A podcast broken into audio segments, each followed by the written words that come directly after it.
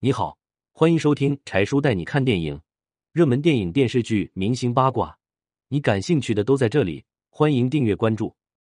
冯小刚三请葛优被拒，气得郑晓龙当即发话：“再不来，我们就封杀他。”一九九一年，国内第一部室内情景喜剧编辑部的故事剧本顺利诞生了，但选角时却遇到了波折。导演金岩想到军艺挑选男主角李东宝，毕竟军艺年轻帅哥多，至少颜值有保障。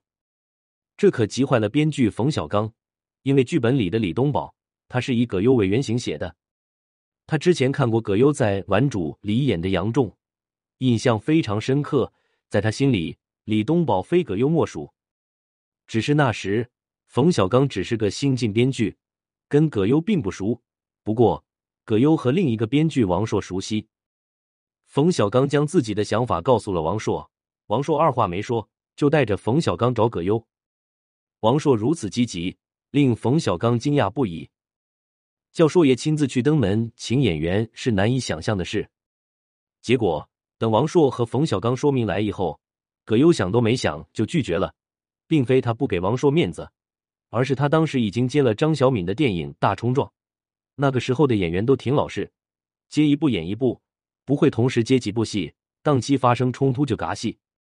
他只好对王朔和冯小刚说：“我已应诺张小敏参演他的大冲撞，时间上和你们的戏不赶趟。”见葛优拒绝的干脆，冯小刚知道多劝也没啥用，他换了个方式沟通。反问葛优在《大冲撞》里演什么角色？葛优告诉他说是个小配角。这下冯小刚乐了，他给葛优分析：反正都是得罪朋友，那你就权衡利弊吧，两害相权取其轻。上张小敏的戏，你得罪了我们，却只演一个配角；上我们的戏，得罪了张小敏，却演的是一个绝对的主角，而且保证戏一出来就炸。葛优有些心动，但没答应。